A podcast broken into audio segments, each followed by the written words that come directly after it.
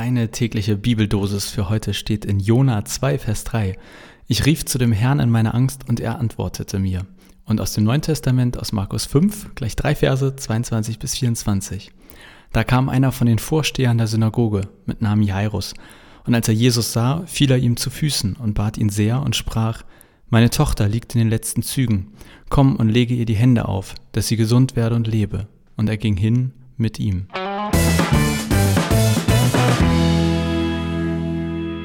Ich glaube, das kennt am Ende jeder. Spätestens, wenn es so richtig scheiße ist, dann kommt ein Stoßgebet zu Gott. Gott, wenn es dich gibt, dann hilf mir. Ich vermute, dass die meisten von euch das auch kennen, in der Not zu Gott beten. Darum geht es in den beiden heutigen Versen.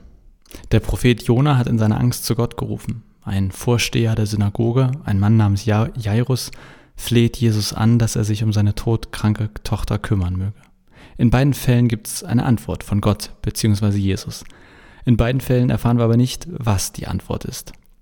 Was antwortet Gott Jona? Und macht Jesus das Kind wieder gesund?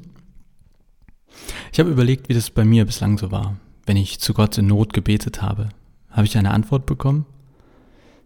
Ich habe eine Weile aus dem Fenster geguckt und sehr angestrengt überlegt und mir ist wirklich keine Enttäuschung eingefallen. Ich meine eine Situation, wo ich mal in der Not gebetet habe und nichts kam. Gleichzeitig ist mir auch bewusst, dass Gott jetzt wirklich sehr selten direkt in meinem Leben geantwortet hat. Ähm, also geschweige denn irgendwie, dass ich sagen kann, da kam eine Stimme jedes Mal vom Himmel. Ich glaube auch, dass super viele Menschen, die in Not zu Gott beten, nicht das Gefühl haben, dass Gott antwortet. Woran kann das liegen? Zum einen könnte meine Erinnerung einfach schlecht sein. Wer mich kennt, der weiß, dass das äh, sehr wahrscheinlich ist. Dann ist mir aber noch was anderes aufgefallen. Jona war Prophet. Der hat zwar mit Gott echt dicke Probleme gehabt, aber ey, Jona hat nie an Gott an sich gezweifelt. Und Jairus war Vorsteher der Synagoge, vermutlich auch ein Mann, der an sich fest im Glauben stand. Ich möchte mir jetzt nicht anmaßen, dass ich irgendwie mit Jona oder diesem Herrn Jairus zu vergleichen wäre, aber ich denke, uns drei verbindet schon, dass wir uns nicht in der Not zum ersten Mal an Gott gewendet haben. Ich weiß nicht, was das jetzt wirklich austrägt, aber mir ist dieses, diese Sache erstmal aufgefallen. Da sind zwei Leute in der Bibel, die auch vorher schon in Beziehung mit Gott waren. Und das würde ich von mir auch erstmal behaupten.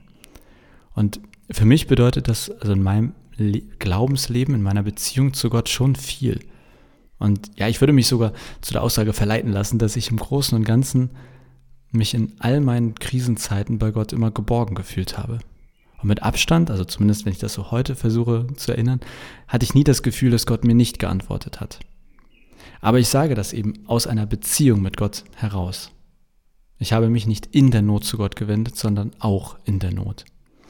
Daher, ich werde zumindest heute bei diesen beiden Bibelstellen und bei mir oder meiner Erfahrung etwas vorsichtig und würde nicht sagen, dass jeder, der irgendwann zu Gott in der Not betet, auch eine Antwort erhält oder eine positive Gotteserfahrung macht. Also das steht hier nicht, das ist nicht meine Erfahrung und ich glaube, das ist auch quasi von den Menschen da draußen nicht die durchgängige Erfahrung. Aber was hier steht und was sich mit meinen Erfahrungen deckt, wer mit Gott unterwegs ist und sich dann in Not an ihn wendet, der erlebt, Gott ist da, auch und gerade in der Not. Und ich glaube, das ist echt wie in einer Beziehung zwischen Menschen. Wenn ich an Trixie, also meine Freundin und mich denke, Ey, wir lachen echt viel, wir genießen das Leben und ich liebe sie sehr für ihre Lebensfreude und all den Spaß, den wir haben. Aber wisst ihr, was mir am allermeisten bedeutet? Wenn es mir scheiß geht und sie für mich da ist. Das sind für mich die stärksten Momente unserer Beziehung. Hochphasen kriegen viele hin. Aber in den beschissenen Zeiten zu merken, da ist jemand, da ist jemand wirklich für mich da, wow. Dafür liebe ich diese Frau am allermeisten. Und bei Gott und mir ist das, glaube ich, ähnlich. Ich kann mit ihm in die Höhe schießen sozusagen und das genießen, mit ihm feiern und das Leben genießen, aber am allermeisten schätze ich an Gott, dass er in den Tiefen meines Lebens an meiner Seite war und ist. Und ja, an meiner Seite passt für mich als Beschreibung eigentlich am besten, denn also zu mir spricht Gott nicht immer. Aber das tut Trixie auch nicht immer. Manchmal, wenn es mir kacke geht, dann hält sie einfach mich ganz fest in den Arm oder holt mir zwei kurze, lächelt mich an und dann gucken wir was auf Netflix oder gehen spazieren. Also ihr Dasein ist so viel mehr als Worte. Und so ist es bei Gott für mich auch. Gottes Antwort auf meine Notrufe sind so viel mehr als Worte. Und nein, das ist für mich keine Ausrede. So viel vielleicht für heute zu diesen beiden Versen. Ich hoffe, dass das auch in euren Köpfen Sinn ergeben hat und äh, dass ihr aus meinen Gedanken etwas mitnehmen konntet und jetzt frohen Mutes in den Tag startet oder weitermacht, was auch immer ihr gerade tut. Für alle, die die Tage nicht mehr so ganz drauf haben, in Zeiten von Corona ja durchaus möglich. Heute ist übrigens Sonntag.